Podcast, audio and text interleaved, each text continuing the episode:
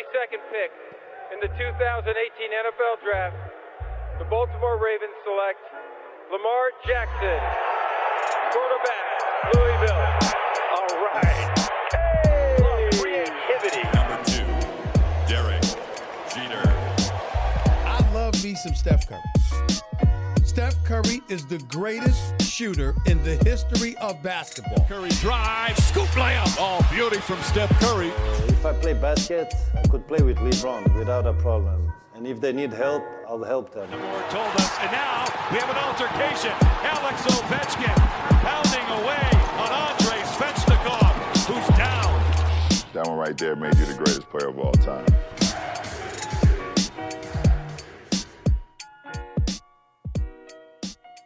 Bonjour à tous, bonjour à toutes et welcome dans votre nouveau rendez-vous hebdomadaire de Hype dédié au football nord-américain, le bien nommé soccer. Actualité, histoire, culture, chaque semaine, notre équipe de choc analysera et débattra de news sur Blaise Matuidi, les Portland Timbers ou encore David Beckham et Gabi Enze.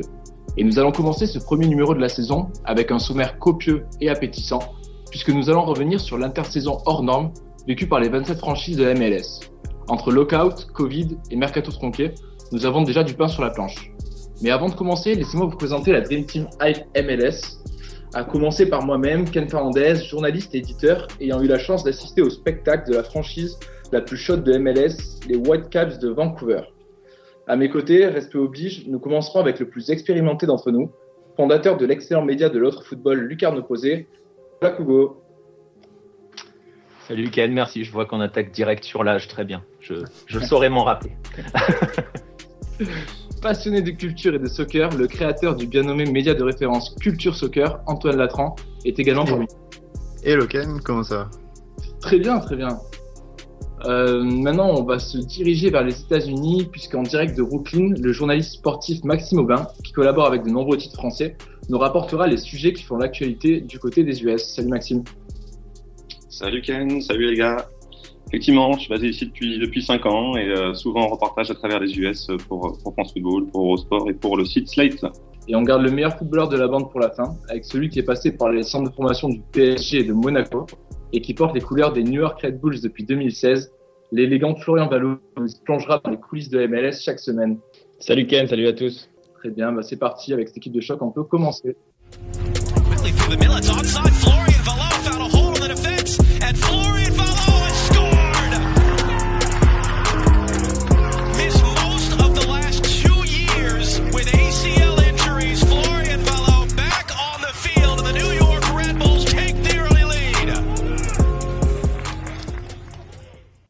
Que les présentations sont faites, let's go avec les news de la semaine. À commencer, ce n'est pas par la parution, enfin, du calendrier du début de saison. Rendez-vous le 17 avril avec déjà de très belles affiches, Antoine.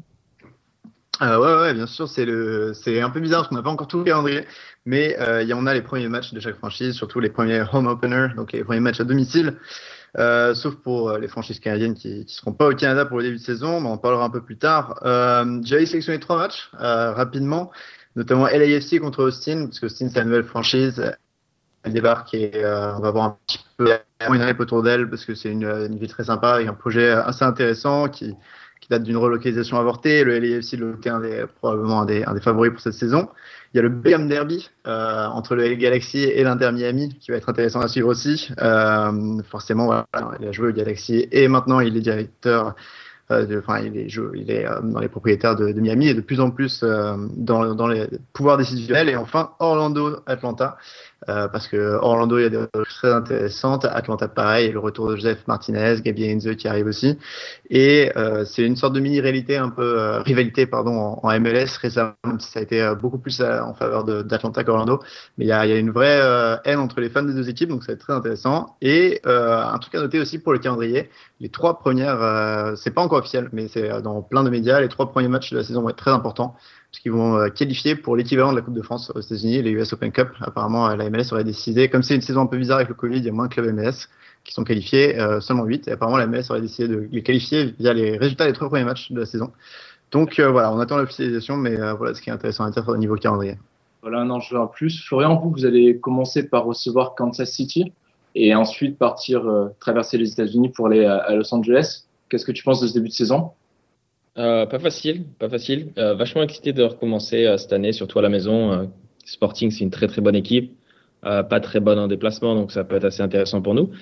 Et après partir à LS sur une équipe qui est en complète reconstruction, donc on ne sait pas trop à quoi s'attendre, mais c'est vrai que ça va être deux matchs importants. Antoine l'a dit. Euh, pour les, la, Open Cup, je, je viens de l'apprendre en même temps, en même temps que vous. Euh, ça me surprend un peu, mais c'est vrai que ça va être important euh, si, c'est vraiment ces trois matchs-là sont, qualificatifs. Très bien. Et malgré le départ de Thierry Henry, on aura quand même donc la chance d'avoir un Français sur les bancs de MLS. Nicolas, ce sera encore à Montréal. Ouais, ça sera encore à Montréal. Et puis après tout, euh, c'est histoire de respecter un peu une tradition parce que depuis 2016, on a toujours des Français hein, euh, sur un banc en termes en, en, tant que numéro un parce que des Français en MLS et euh, autour, il y en a un peu partout. Euh, oui, effectivement, Wilfried Nancy qui a été euh, nommé pour assurer la continuité, hein, pour voilà, il partage pour poursuivre la vision hein, du club. Il a été nommé fin février. c'est pas un inconnu hein, au, terme du, au sein du club hein, parce que ça fait, ça doit faire même dix ans qu'il est là.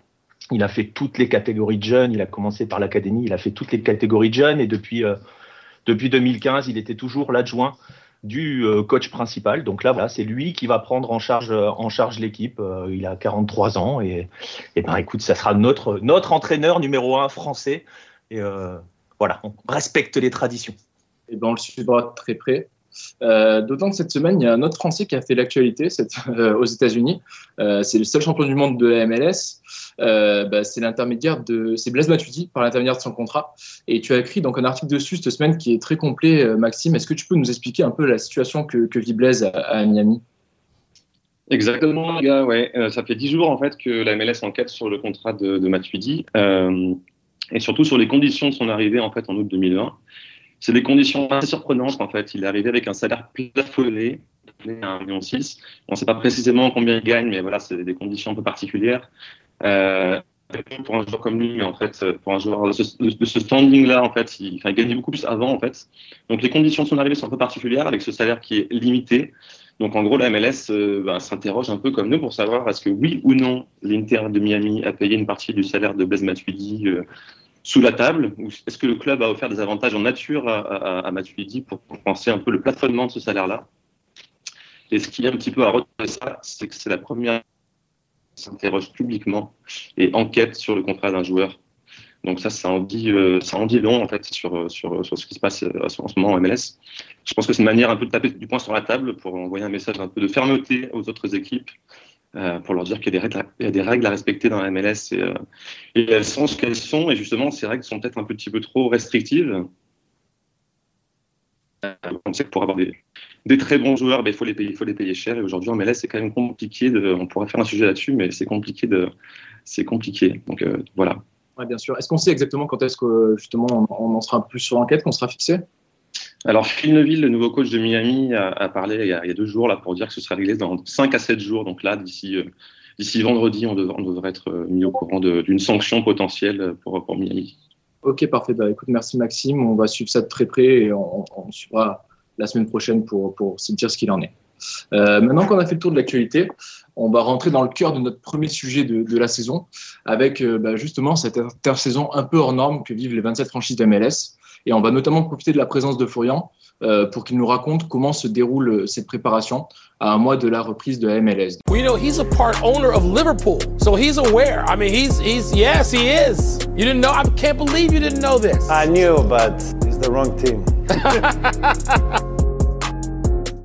bon, du coup, Florian, toi qui vis déjà ta cinquième intersaison, il me semble, à, enfin début de saison en MLS, euh, est-ce que tu peux nous expliquer un petit peu euh, qu'est-ce qui diffère cette année par rapport par rapport aux, autres années justement euh, ça a été l'intersaison a été vraiment très très longue. Euh, généralement, elle est, elle est à l'habitude, elle est très longue déjà parce que si tu vas pas au bout, c'est-à-dire si tu vas pas jusqu'à décembre, le 12 décembre, euh, tu as au moins euh, deux mois, deux mois de coupure complète. Euh, on a repris officiellement l'entraînement il y a deux semaines, donc ça nous amène à, début mars. Donc ça faisait quasiment quatre mois qu'on était à, pas à l'arrêt, mais c'est vrai qu'on n'avait pas encore repris. Et avec tout ce qui s'est passé pendant l'intersaison au niveau du lockout, les négociations entre le, les syndicats des joueurs et la ligue pour retrouver un nouvel accord, enfin bon, ça a été assez, euh, assez long, euh, psychologiquement également. Donc euh, voilà, c'était assez particulier cette année. Ouais, justement, j'imagine que par rapport au Covid, vous êtes aussi soumis à d'énormes contraintes. Est-ce que tu peux nous expliquer un petit peu qu'est-ce que ça change concrètement dans, dans votre quotidien? Ben, au jour d'aujourd'hui, on est testé en fait tous les deux jours. Euh, en fait, on arrive au centre d'entraînement euh, euh, tous les deux jours, on est testé, on attend des retours. S'il y a un, test négatif, enfin positif qui revient, euh, la personne se met en quarantaine et euh, euh, il ferme le centre d'entraînement pendant une semaine. Donc on s'entraîne, quasiment en individuel et on est testé tous les jours. Donc c'est vraiment que c'est assez compliqué. Il faut faire attention à, à ce qu'on fait en dehors des terrains pour pas voilà compromettre notre bulle, la bulle dans laquelle on est euh, pendant cette pré-saison et même pendant la saison entière. Donc euh, c'est vrai que c'est assez, euh, assez dur. Je vais pas dire qu'on est en prison, mais c'est, particulier parce qu'il faut faire attention. Tu peux pas trop sortir, même si ici aux États-Unis quasiment tout est ouvert. Maxime, Maxime vous le dira aussi. Voilà, il y a des, c'est, tentant d'aller reprendre un, un- d'aller au restaurant ou d'aller prendre un verre ou quoi que ce soit, mais c'est vrai que ça peut mettre en- à risque notre équipe, quoi. Oui, bien sûr, bien sûr. Et au niveau des, matchs amicaux, au niveau de, la préparation, je sais pas, les autres années, vous faisiez seulement des stages. Cette année, Ouais, généralement, à cette période-là, bon, bah, généralement, déjà, la, saison elle a repris. Euh, officiellement, on, est au deuxième match de la saison. Là, on, n'a pas, on, a, a encore un mois de pré-saison devant nous. Euh, généralement, on part en, Floride ou en Arizona pendant, un, mois. Là, on, est, on, on s'est limité à deux semaines. On part en Floride vendredi, où on jouera trois matchs amicaux euh, là-bas, sachant que les équipes euh, voilà, gèrent leur bulle aussi. Donc, c'est une façon pour nous d'être euh, en sécurité, entre guillemets. Là, ça fait deux semaines qu'on s'entraîne à New York. On joue que entre nous. Et on, aura nos premiers, matchs amicaux une fois, une fois en Floride. Donc, c'est vrai que c'est particulier. C'est une très, très longue pré-saison comparativement aux années précédentes. C'est un mois, un mois et demi. Donc, bon, c'est vrai qu'on est un peu tous impatients, un peu tous fatigués psychologiquement d'attendre le début. Et voilà, c'est c'est particulier. Nicolas. Ouais, tu, tu évoquais à l'instant l'aspect psychologique, c'est un point intéressant parce qu'il y a eu une, année 2020 qui était particulière. Euh, on le sait tous, il y a eu le, la bulle euh, avec le MLS is back, il y a eu la fin de saison, tout ce qui ça, ça a généré. Là, tu parles de l'intersaison qui est longue. Il y a toujours, tu l'as dit aussi, comment tu vous gérez le l'à côté avec euh, les restos ouverts, etc., etc. Euh, je, sais pour avoir discuté avec certains joueurs pas de la MLS que euh, ça commence à peser psychologiquement toutes les conditions autour et liées à la Covid, hein, le fait de jouer à huis clos, etc., etc. Est-ce que vous, au sein du club, ça a été intégré ça? Je veux dire par là, est-ce qu'il y a entre guillemets un accompagnement psychologique ou pas? Comment comment c'est géré ça au sein du club? Il n'y a pas d'a- d'accompagnement psychologique, c'est vraiment ce qui manque au jour d'aujourd'hui dans, le- monde professionnel, je trouve, à mon goût. Personnellement, pour moi, c'est encore plus dur parce que pour avoir été blessé pendant deux ans, enfin, c'est l'impatience qui, voilà, ça continue de, voilà, j'ai hâte de jouer, donc c'est pas facile à gérer. Et c'est vrai qu'un accompagnement psychologique, c'est vraiment intéressant pour certains joueurs. Je pense qu'il y en a beaucoup qui en auraient besoin. Euh, mais c'est vrai, voilà, c'est une accumulation de choses. Il faut, qu'on fasse vraiment attention parce qu'on on- non seulement on se met en, en risque, mais on met en risque aussi les, nos coéquipiers qui ont certainement des familles, des enfants en bas âge et tout ça. Donc euh, c'est vrai que c'est c'est très, dur à gérer. C'est très très dur à gérer. Euh, Antoine, ouais, tu. Juste, tu parlais de coéquipiers. Bon, je veux pas que tu donnes des noms, bien entendu, mais est-ce qu'il y a des discussions dans le vestiaire ou, euh, ou avec d'autres Français de la MLS euh, de, de gens qui voulaient partir à cause de cette situation-là? Est-ce que tu as l'impression que ça a impacté? Il y en a peut-être, euh, que ce soit des Sud-Américains ou des Européens, qui se sont dit que c'était peut-être le moment de rentrer à cause du. Bon, on pense Thierry Henry, mais d'autres personnes peut-être dans tous les vestiaires qui, qui ont pensé à, à ça pendant le mercato. Non, je pense pas parce que euh, la MLS est, une ligue qui, enfin, on se sent bien en fait ici. Euh, y a toutes les conditions se réunissent pour vraiment exceller dans, le foot et, voilà et, profiter. On a des, des super terrains, des super salles d'entraînement. On a eu des quand les, les stades réouvriront, on aura des super fans aussi. Donc euh, ils veulent pas partir, c'est juste dur psychologiquement pour eux. Euh, je sais que ça va être encore plus dur pour, par exemple, ceux qui sont au Canada. Euh, je sais que je, parle avec certains euh, joueurs des clubs de Toronto et Montréal. C'est des, joueurs qui vont devoir s'expatrier pendant quelques mois parce que voilà, il y a- tu peux pas aller au Canada pour revenir aux États-Unis, donc c'est compliqué. Donc pour eux, je pense que ce serait intéressant de leur demander à eux leur, leur perspective parce que pour eux, ça doit être très très dur aussi. Maxime? Je reviens sur la question sanitaire, mais tu l'as, tu l'as dit, Flo, ici à New York, euh, tout, est en train de, rouvrir complètement. Enfin, il y a une vague d'optimisme qui est assez immense, euh, aussi par rapport au vaccin. Aussi, euh, je crois qu'il y a plus de 20% de la population à New York qui, est vaccinée. Et il y a un plan extrêmement ambitieux. Est-ce que, est-ce qu'on en parle euh, aussi à New York au club? Est-ce que, je sais qu'on en a parlé aussi dans d'autres ligues, mais est-ce que, est-ce que le vaccin c'est envisageable pour les joueurs cette année? Euh, oui, oui, il est envisageable. Après, ça sera, euh, ça sera à nous de décider si on le veut ou pas. On a eu une présentation de la part de notre staff médical euh, sur euh, les, effets secondaires du vaccin, s'il était safe, si ça en valait la peine. Et voilà, ils nous ont, ils nous ont rassurés euh, et répondu à nos questions. Donc voilà, maintenant, c'est une décision personnelle à prendre. Je pense qu'on aura accès à ce vaccin certainement en fin mai, début juin, comme l'avait annoncé Biden. Mais, mais voilà, donc on aura, on aura cette option-là aussi. Ouais, bien sûr. On, a déjà eu un cas là, donc euh, avec Toronto où euh, il y a eu un problème, donc euh, plusieurs joueurs ont été contaminés, Euh, donc le risque zéro n'existe pas. Comment est-ce que tu penses que ça peut impacter la saison concrètement Des reports de matchs, c'est possible. Enfin, le calendrier va être assez serré. Comment comment tu imagines en fait ces saisons un peu étranges? On sait qu'à NBA a déjà eu des matchs annulés ou reportés. Euh, honnêtement, quand on voit la saison dernière, en jouant tous les 2, 3, 4 jours, euh, si le match est annulé, ils, ils vont, ils vont le, le reporter à une autre date, ça c'est sûr et certain. Euh, maintenant, euh, je pense que des cas, on en aura certainement moins. Après, comme, comme tu l'as dit, le, le- le risque zéro n'existe pas. Tu peux l'attraper très bien en allant faire tes courses. euh, sans aucune. Voilà, tu, c'est pas parce que tu vas manger au restaurant que tu vas l'attraper. Tu peux aller faire tes courses, tu vas l'attraper. Ben voilà, c'est, c'est quelque chose que, qui est possible. Et le protocole fait que euh, si tu es positif, euh, c'est une quarantaine, euh, enfin, tu es en quarantaine pendant 7 à 10 jours, euh, donc tu vois pas le terrain pendant 7 à 10 jours, euh, tu dois repasser des tests, il faut se remettre au niveau. Donc c'est vrai que c'est ça peut être un, très long protocole pour les joueurs qui, qui, qui, testent positif. Quoi. Et est-ce que vous avez donc euh, déjà un peu de retard par rapport à l'Europe où ça a déjà repris au mois de septembre? On voit que bah, forcément ça a eu des conséquences cet arrêt, euh, cet arrêt ou alors au contraire le peu de préparation qu'il y a eu. Est-ce que vous vous inspirez un peu de ça? Est-ce que vos préparateurs physiques regardent un peu ce qui se passe ici avec un nombre de blessés assez important? Enfin, c'est, c'est... tu vois la différence de préparation physique par rapport aux autres années? Euh, ben là, euh, ça a été pareil. En fait, on a reçu notre, notre programme de, de- de- de- d'intersaison euh, en novembre-décembre. Donc, ça faisait deux mois qu'on le bossait. Et donc, ils ont réduit les charges vers la fin. euh, parce que généralement, en fait, on rentre mi-janvier. Donc, vers la fin mi-janvier, début janvier, ils ont réduit les, les charges de travail pour pouvoir. Parce qu'ils savaient très bien qu'on n'allait pas commencer avant fin mars, début avril.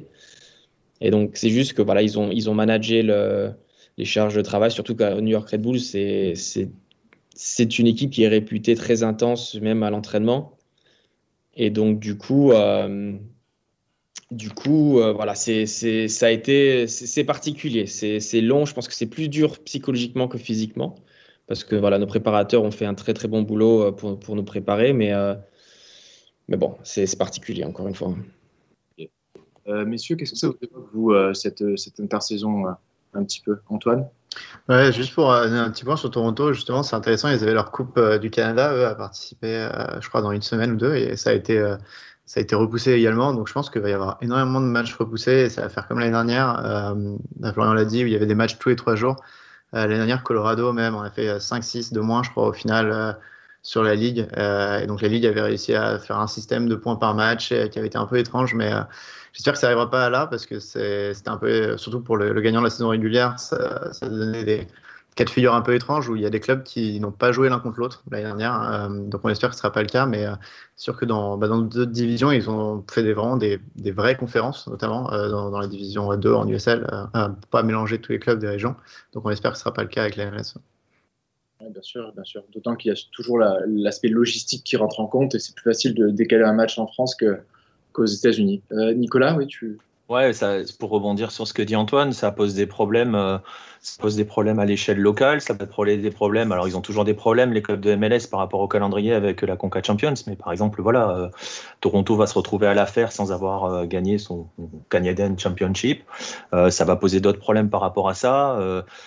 La saison dernière, on sait qu'elle a été polémique aussi, c'est-à-dire que, comme disait Antoine, le fait que des équipes n'ont pas joué d'autres, à contrario, il y en a qui ont joué cinq ou six fois la même.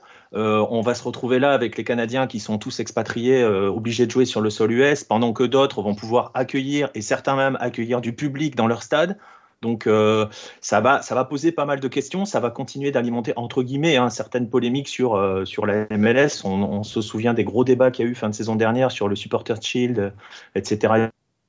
Je, c'est particulier. Et ils ont eu, ils ont eu pourtant le temps hein, de s'adapter, mais après, euh, on est tous en train de subir ça aussi, donc euh, ils peuvent pas attendre non plus trop longtemps. hein. Florian l'a dit, euh, ça fait déjà quatre mois là, c'est insupportable pour les joueurs.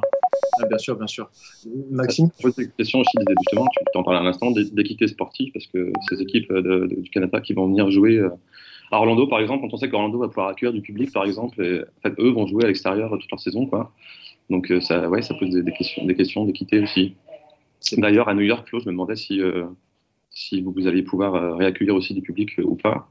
Je sais qu'au niveau du gouverneur, c'est possible maintenant, donc euh, Ouais, ouais, c'est prévu, c'est prévu à 15%. Donc, euh, sachant que on a un stade de 25 000 places, ça va être entre 3 500 et 4 000 spectateurs, donc ça sera bien mieux que, que personne. Ouais, J'imagine. Antoine? Un dernier aspect aussi qu'on n'a pas abordé, mais euh, le problème des stades fermés aussi, c'est qu'en MLS, les clubs, ils sont vraiment, vraiment euh, bénéficiaires par rapport au- aux, aux places vendues les jours de match. Et il y par rapport à d'autres ligues, il y a beaucoup moins d'argent euh, au niveau, par exemple, des redevances TV ou quoi que ce soit. Euh, donc c'est un autre problème. Ça, je pense que c'est pour ça qu'ils précipitent euh, l'ouverture des stades. Les autres divisions américaines ont moins ce problème que, que la MLS, mais la MLS gagne peu d'argent avec la télé. Donc je pense qu'ils attendent tous aussi le retour des fans pour pouvoir engranger un peu de, de billetterie. Parce qu'il y a eu des pertes énormes jusqu'à. Oui, bien sûr, tout à fait, tout à fait. Très bien, mais écoute, merci beaucoup pour cet éclairage, Florian. Euh, on va suivre ça bah, quotidiennement. C'est vrai que ça risque de pas mal bouger, mais bon, en, espérant que ça se passe bien. Euh, on a quand même échappé à, un, autre, euh, un autre problème de notre genre cette année avec le, le lockout. Lockout qui est un terme très, très spécialisé pour, les, pour tout ce qui est sport US. Cette année, donc, c'était la, renégociation. Est-ce que tu peux nous expliquer un petit peu, Antoine, à quoi correspond le lockout et à quoi on a échappé euh, cet été Ouais, alors euh, c'est un peu compliqué pour euh, ceux qui suivent les sports européens, mais en gros, les joueurs en MLS ne sont pas forcément employés du club, ils sont plus employés de la ligue, de la MLS. Euh, et ça, c'est parce que la ligue a un accord avec le, la MLSPA, qui est la- l'association des joueurs, euh, grosso modo. Et chaque, tous les cinq ans, après, il y a un renouvellement de euh, cet agreement qui s'appelle le Collective Bargaining Agreement. Euh, qui se fait et c'est lui qui définit notamment euh, les salaires. Euh, par exemple, quel est le salaire minimum, quel est le salaire le plus haut, comment il augmente chaque année, etc. Et la dernière fois que les été c'était l'année dernière, en février 2020, juste avant la pandémie. Sauf que depuis, il y a eu le Covid. Les clubs ont eu une, de 1 milliard de dollars avant l'année dernière, dont les trois il y avait une clause de force majeure euh, dans les, pour la Ligue qui faisait qu'ils pouvaient réouvrir les négociations pour l'année prochaine pour en refaire un. Euh, et c'est ce qui a poussé les, les, les joueurs à être obligés à renégocier avec la Ligue. Globalement, les joueurs n'étaient pas forcément très contents parce qu'ils avaient un deal qui allait jusqu'en 2024 euh, et ça tout allait bien, mais la Ligue voulait en fait faire en sorte que le deal soit prolongé jusqu'en 2027, euh, rouvrir la négociation, échelonner un peu les augmentations de salaire, mais jusqu'en 2027 plutôt que 2024. Euh, et au final, le problème, c'est que les joueurs ont très peu de pouvoir de négociation dans ce côté-là, parce qu'il y en a certains qui gagnent des millions, d'autres qui sont au salaire minimum, et pour eux, avoir un lockout, c'est-à-dire euh, d'être sans accord et de commencer la saison en juin. Ils ne veulent pas faire forcément 4-5 mois euh, sans, sans paye. Euh, au final, la Ligue et surtout les propriétaires de clubs ont réussi quand même un gros coup avec ces négociations, puisqu'ils ont poussé donc ce CBA jusqu'en 2027, ce qui veut dire après la Coupe du Monde aux États-Unis, ce qui veut dire là où il y allait avoir tous les revenus potentiels. Et donc là, normalement, les salaires des joueurs sont fixés jusqu'en 2027. Ils peuvent pas, enfin, les augmentations de salaire ne peuvent pas aller plus loin que ce qui a été fixé. Euh, donc voilà, c'est un vrai coup euh, propriétaire, euh, un coup dur pour les joueurs, même s'ils ne prennent pas de coupe salariale en 2021 grâce à ce, cet accord. Donc ils vont, parce qu'en 2020, il y a eu des coupes qui été faites avec le Covid, là, ils n'en prendront pas. Mais les budgets seront, sont déjà pour les années 2000, de 2021 à 2027 et les, joueurs ont très peu gagné à part assurer que le salaire soit exactement le, le même et qu'il n'y ait pas de coupe à cause du Covid et des, des critères d'éligibilité pour le free agency qui est un autre chose un peu plus compliqué mais en gros tu n'es pas un joueur libre en MLS jusqu'à ce que tu aies atteint un critère de match joué d'âge etc les critères sont plus simples maintenant donc les joueurs peuvent négocier euh, plus simplement mais ça reste quand même un, un coup assez dur pour les joueurs et un, vrai coup gagnant pour, les propriétaires qui ont bien profité de, de la pandémie même si la plupart sont enrichis euh, au passage pendant la pandémie grâce à leur, leur compagnie personnelle. Voilà. Déjà, merci pour cet éclairage, Antoine. C'est un sujet un peu technique qui n'est pas toujours très, très, très compréhensible. Donc, euh, merci pour ça. Florian, est-ce que tu veux réagir et comment les joueurs ont vécu justement ce, nouvel accord? Bah, ça a été très compliqué parce qu'au début de l'année 2020, on avait renégocié en février un, un comme l'a dit Antoine, qui allait courir jusqu'en 2020 avec euh, réalisation des, on était très satisfait en tant que joueur de ce qu'on avait renégocié et, à cause du Covid euh, et du fait que le, nouveau CBA n'avait pas été ratifié, les propriétaires et la ligue sont revenus euh, dans les négociations en demandant une, clause de force majeure parce qu'à cause du Covid, qu'ils ont bien évidemment euh, euh, utilisé à la fin de l'année 2020.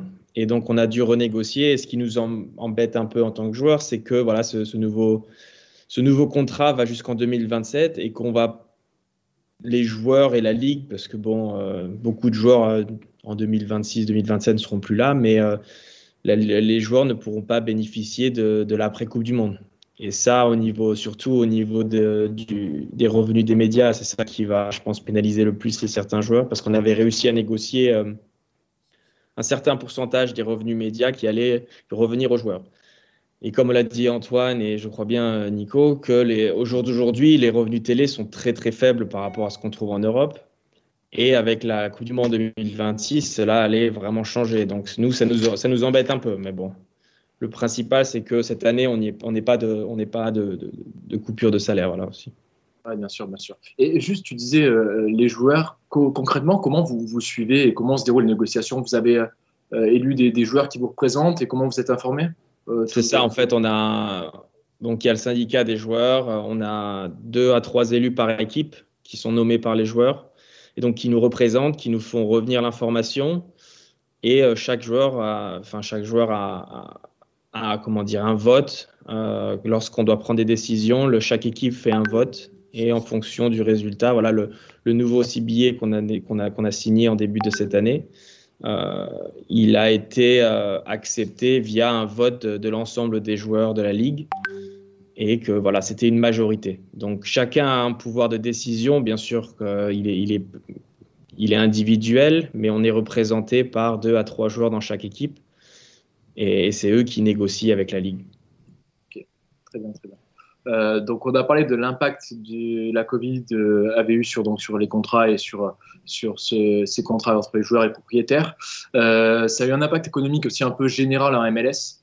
Et du coup, Maxime, est-ce que tu peux nous dire un petit peu bah, justement quelles sont les conséquences que ça peut avoir sur, sur cette saison? Bien sûr. Bah, Antoine, on en a parlé justement du manque de recettes liées à la billetterie. En fait. La MLS est encore aujourd'hui très dépendante, enfin, les clubs sont très dépendants des recettes de billetterie. Donc plus de recettes égale moins de revenus évidemment, et du coup moins de, de signatures de, de, ces fameux joueurs, ces fameux joueurs désignés. Donc j'avais juste des chiffres à, à, à vous communiquer. Euh, euh, cette année, c'est quatre joueurs désignés qui ont, qui ont signé par rapport à 19 l'année dernière. Donc c'est près de cinq fois moins de joueurs désignés. Est-ce que tu peux juste préciser pour nos auditeurs qui ne seraient pas spécialistes la MLS combien de joueurs désignés on a par franchise? Ouais. Qu'est-ce que joueurs désignés Bien sûr. Il y, en a, il y en a trois par franchise maximum. C'est euh, une loi qui, est arrivée depuis l'arrivée de Beckham euh, en MLS et qui dit qu'on peut recruter trois joueurs maximum par équipe avec, enfin, sans plafond salarial, donc les payer autant qu'on veut.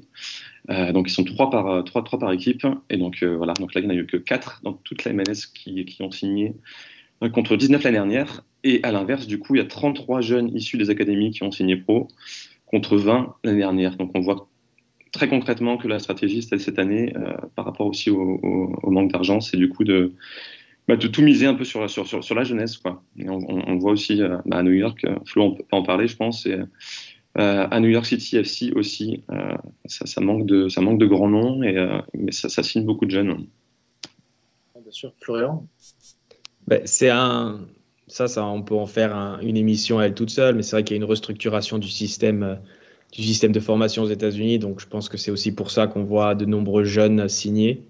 Et euh, les Red Bulls et New York City, voilà, ce sont deux clubs qui, euh, qui ont pour but de former des jeunes et de les envoyer en Europe. Voilà, donc c'est un peu pour ça qu'on voit, qu'on voit nos clubs à nous manquer un peu de grands noms. Et le dernier grand nom qu'on avait au sein du club à New York Red Bulls, c'était Thierry Henry. Donc, euh... Ça commence à remonter un petit peu. On fera une émission d'ailleurs sur la formation très bientôt parce que le sujet est très, très intéressant. Antoine, tu voulais rajouter quelque chose? Ouais, c'est juste sur le côté jeunesse, il y a un truc qui a été intéressant aussi euh, dans ce mercato. C'est, euh, il, y a, je pense que c'est aussi l'impact du, mercato en, général, mais en Europe, euh, la, ligue veut vraiment vendre plus de joueurs. Et en Europe en ce moment ils ont moins d'argent avec le Covid. Et donc on a eu toute une vague de prêts qui était très étrange parce que c'est arrivé le dernier jour du mercato. Euh, vraiment, dans les dernières heures, d'un coup, on a plein de, bons jeunes joueurs qui sont partis en prêt en Europe, euh, ce qui était assez rare avant, finalement. Euh, on a eu des prêts avant, mais bon, Beckham, par exemple, était parti à Milan. Rapidement. Je, y a, je crois que Landon Donovan était parti en prêt à, Everton vite fait, mais enfin c'était les grosses stars. Et là, récemment, je pense que parce que l'Europe n'a pas l'argent pour les acheter directement, on a eu une série de prêts. Je pense à Daryl Dicey d'Orlando, qui était un super drafté l'année dernière, donc il venait de sortir du college soccer. Première saison, il est parti en prêt là cet été, enfin cet hiver pardon, à, à Barnsley en deuxième division anglaise. On a aussi une pépite du LAFC. Euh, pour le coup, euh, un mec qui s'appelle Brian Rodriguez, euh, que Nico connaît très bien parce qu'il est uruguayen, je crois. Et lui, on pensait vraiment que LAFC allait le vendre 10, 15, 20 millions de dollars. En fait, je pense que l'impact du Covid fait que les clubs sont obligés de les garder ou de les envoyer en prêt. Lui, il est parti à Almeria, donc même pas en, deuxième division espagnole, ce qui est un peu décevant. Euh, mais voilà, on a aussi Maurice Areola à Swansea, même si Maurice a dû revenir très vite parce qu'il a été blessé, mais c'est une vague qui est très étrange, qui est assez nouvelle, et donc la MLS euh, innove même pour les ventes. Tous ces joueurs ont des grosses clauses euh, d'achat. Je crois que DK est autour de 15-20 millions par exemple pour Barnsley. Donc l'avantage, c'est que même si tu les vends pas, ils ont pu quand même euh, se révéler en deuxième division anglaise ou deuxième division espagnole. Tu peux peut-être les vendre l'année prochaine en, en Europe. Euh, donc voilà, c'est un nouveau move stratégique. C'est exactement ça. Et pour aller dans votre sens, du coup, j'ai fait un papier tout récent pour France Football et j'ai pu parler à Don Garber. Et son message est extrêmement clair et c'est exactement ce que vous disiez, qu'aujourd'hui, ils veulent signer des joueurs. Bah déjà, le, les académies, ils ont beaucoup investi dans les académies pour avoir des joueurs maintenant de, de, de, bon niveau, pour pouvoir jouer en équipe première en MLS et les meilleurs, évidemment, les vendre en Europe. C'est une vraie stratégie de rentabilité, euh, de retour sur investissement, de pouvoir euh, faire fonctionner les académies, faire fonctionner les clubs avec les ventes de joueurs euh, vers l'Europe. On l'a vu avec Reynolds, on l'a vu avec Aronson et ça va, ça va continuer à être de plus en plus régulier. Enfin, c'est vraiment une vraie stratégie euh, ouais, à court terme. Ouais, bien sûr. Nicolas? Ouais, c'est une stratégie d'ailleurs qui est utilisée partout. Hein. Si on prend le grand continent américain, euh... ça marche comme ça. Euh, tu, on, parlait, euh, on parle de l'importance de la billetterie qu'il n'y a plus en MLS.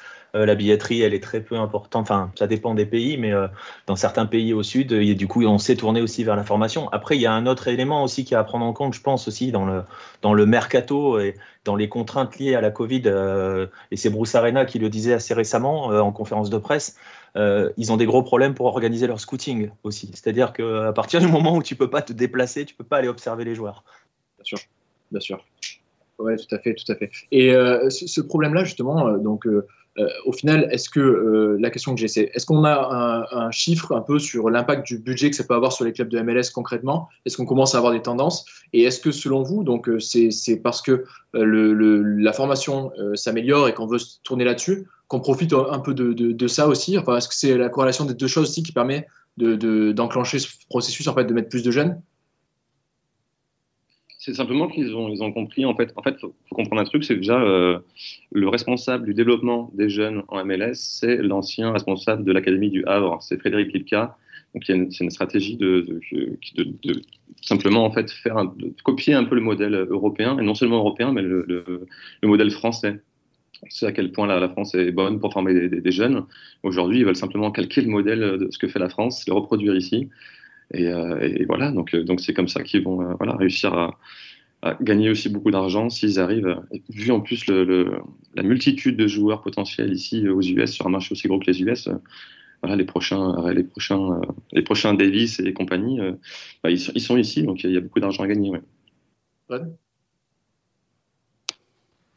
Euh, ouais, ouais, sur, le, sur la formation, je voulais juste dire qu'il y a quand même des disparités. C'est pas tout beau euh, partout. Euh, on a vraiment des clubs comme Dallas ou les New York Red Bulls qui sont à fond dedans et, et qui font le de très bon travail. Il y en a d'autres, bah, comme tu pensais, tu parlais de l'impact de la pandémie, par exemple Seattle. Euh, ils sont peu, très peu renforcés euh, cet hiver et c'est aussi parce qu'ils n'ont pas pu scouter, comme tu disais, euh, Nico. Ils n'ont pas pu aller chercher les joueurs en, Amérique du Sud comme ils le font d'habitude. Et je pense qu'on verra plus, plus, en plus de jeunes chez eux parce qu'ils ont une bonne académie. Mais sans ça, je pense pas que le club aurait vraiment permis euh, de les voir éclore. Donc il y a un peu de disparités. Il y a encore des clubs récents, style Cincinnati, Minnesota. Ils n'ont pas d'académie vraiment mise en place parce qu'ils débutent en, en MLS. Donc c'est pas partout pareil et euh, on va pas se mentir, moi je suis un peu perplexe quand je vois les, les Reynolds et la Ranson qui partent en Europe. Euh, ils sont très bons, mais par exemple Reynolds, il a joué euh, même pas 20 matchs en MLS, il est parti pour 7 millions à l'AS Roma. C'est très bizarre. Euh, il y a un phénomène de mode qui s'installe qui est bon, mais en même temps un peu voilà, ils sont pas c'est pas tous des Davis. Euh, Davis, personne pensait qu'il allait être titulaire au Bayern quand il est parti. Euh, moi, je pensais qu'il allait faire deux saisons en deuxième division allemande au moins avant de, commencer titulaire. Euh, donc voilà, ce phénomène-là, il est, encore récent. La ligue en plus vend pas très bien. Il y a des joueurs qui partent pour pas grand-chose en comparaison par rapport à. Euh, donc c'est un, une dynamique très étrange et on voit que les agents tâtent vraiment le marché, mais savent pas encore sur quel pied danser, pour quelle somme mettre, pour quel poste. Euh, donc voilà, il y a, y a, encore pas mal de travail à faire ici et je pense que d'ici un ou deux ans, on aura des dynamiques qui continueront plus dans le temps. C'est une bonne question d'ailleurs pour, pour Flo, de voir un peu comment ça se passe justement à, à New York et au niveau de l'académie, des joueurs qui signent. Comment, comment tu juges un peu le niveau de, de ces jeunes? Est-ce qu'il y en a beaucoup qui sortent, qui jouent avec vous et... ouais, New York, c'est assez particulier parce que voilà, c'est un grand nom en Europe avec Leipzig, euh, Salzbourg également. Euh, ils ont une quatrième équipe au Brésil. Je pense que Nico, Nico en, en sait quelque chose. Euh, nous, on voit beaucoup de joueurs euh, ils ont cette philosophie voilà, de, recruter très jeunes, euh, les, faire, les faire. Parce que le système, il est le même, que ce soit que tu, joues avec la, première équipe ou que tu joues avec les 11-12 ans. C'est le même système de jeu, la même tactique. Et donc voilà, ils créent un, canal pour arriver en première équipe. Et voilà, on, au jour d'aujourd'hui, on voit des jeunes, ils ont signé un homegrown qui a 15 ans. Euh, bon, physiquement, il n'est pas encore prêt. Il est retourné jouer avec les, les plus jeunes, mais mais voilà, on a, on a énormément de jeunes dans notre équipe. Je pense que la moyenne d'âge, elle doit être autour de 21, 22 ans. Et il y a de très très bons jeunes, et on l'a vu avec Tyler Adams, et Antoine le disait, ils ne savent pas vraiment vendre. La MLS ne sait pas vendre ses joueurs parce qu'Adams c'est parti pour une bouchée de pain. Quoi. Euh, mais il y a du talent, il y a énormément de talent. J'ai juste une question, peut-être un petit peu provoque, mais vu d'Europe, on sait que la MLS a beaucoup misé sur les, les anciennes stars ou les, les, les gloires un peu européennes pour leur son exposition. Euh, là, du coup, bah, vu qu'il y a moins de, de, joueurs désignés, donc ça veut dire peut-être moins de têtes d'affiche dans les, dans les franchises. Est-ce que vous pensez que ça peut avoir une conséquence un peu sur, sur euh, justement l'image de, de, la ligue? Je pense que le mieux placé pour répondre, ça va être euh, Nicolas, je pense. Euh, mais après, la stratégie, elle a changé il y a quelques années par rapport à la MLS. C'est-à-dire que la stratégie de faire venir des pré-retraités, euh, il y a un moment que c'est fini, quoi. Enfin, pour dire les choses clairement, hein. c'est-à-dire qu'au début de la construction de la MLS, on faisait venir des anciennes gloires et puis on essayait d'attirer les, regards du monde avec ces anciennes gloires. Et on est quand même passé à une autre étape. Tu le vois sur la façon dont les recrutements sont faits. Bon, cette année, c'est particulier, on peut la mettre de côté. Mais quand tu regardes, par exemple, comment se construit une franchise comme Atlanta, euh, les réseaux qui sont en train de se mettre, tu vois, ça a changé. Donc ça, déjà, ça a changé. Ensuite, pour rebondir sur ce que disait euh, Flo par rapport aux Red Bulls, c'est un modèle particulier. Euh, Red Bulls, il l'a dit, ils ont des équipes partout. City, New York City, c'est pareil. C'est-à-dire qu'on est en train d'avoir des espèces de multinationales avec différentes franchises un petit peu partout dans le monde. Et tes joueurs, tu vas pouvoir, tu te crées ta ligue interne, en fait. C'est-à-dire que le, le, groupe Red Bull va pouvoir promouvoir ses joueurs dans, dans, en, entre différentes équipes en fonction de, bah, par exemple, ils ont un jeune, je sais pas, ils ont un, joueur, un jeune à, à, à, New York, il est intéressant, on va l'envoyer par exemple à Salzbourg. Là, ça fonctionne, on l'envoie à Leipzig, etc., etc. Donc, c'est des modèles très particuliers. New York City, c'est pareil avec Citigroup. Voilà, tu voulais réagir? Ouais, en fait, il y a, y a beaucoup de jeunes à la fin de saison. Euh, selon, selon le staff, les plus prometteurs, en fait, sont envoyés soit à Salzbourg, soit à, à Leipzig pour s'entraîner, que ce soit avec la, la réserve, euh, des fois avec les pros, je sais pas, mais c'est vrai que voilà, il y a cette, cette facilité d'accès à, l'Europe et à, des, très bonnes équipes. Et là, nous, on a un petit jeune là, qui s'est révélé sur le tard, enfin qui s'est sur le tard, qui est arrivé l'année dernière et qui a joué 3-4 matchs de fin de saison et qui a joué les playoffs, là, Kaden Clark qui euh, a déjà, soi-disant, signé son contrat pour l'Europe. Donc, euh, lui va faire sa saison cette année et partira euh, soit cet été, soit à la fin de l'année à Leipzig. Donc voilà, il y a, cette, espèce de réseau qui facilite pour les jeunes. Quoi. Une fois que tu es dans le système Red Bull, tu as énormément de chances de, de, te retrouver en Europe. Toi, tu veux dire quelque chose pour, pour conclure ou... Ouais, c'était sur le Moritz, c'est sur les, les, vieilles stars, etc. Mais juste dire que en gros, c'est plus nécessaire parce que, comme le disait Nico sur Atlanta, c'est cool parce que sans grosse tête d'affiche, donc ils arrivent quand même à avoir 50-60 000 spectateurs par match. Et le GM de, Seattle le disait récemment dans une interview que euh, il avait de la chance d'avoir des fans euh, pareils parce qu'il n'avait pas besoin euh, d'acheter des grosses stars. Là au mercato, ils n'ont pas fait grand chose et il disait bah c'est pas grave, on peut se permettre une année de transition on sait qu'on a les fans qui euh, quand même viendront s'il y a besoin, achèteront quand même des maillots, etc. Alors c'est pas partout pareil. On voit au Galaxy euh, Chicharito, ça a été un des maillots les plus vendus pour une année euh, vraiment assez naze. Mais il pourra revenir peut-être hein, l'année prochaine. Mais voilà, il y a encore des clubs qui le font, mais c'est vrai que c'est de plus en plus rare, et c'est parce que la culture soccer a grandi, et il n'y a plus besoin de, finalement de faire forcément autant venir les gens avant dans les stades. Il y a une vraie culture qui arrive. Il faudra peut-être le dire à David Beckham. Ni- Nico, tu voulais dire quelque chose?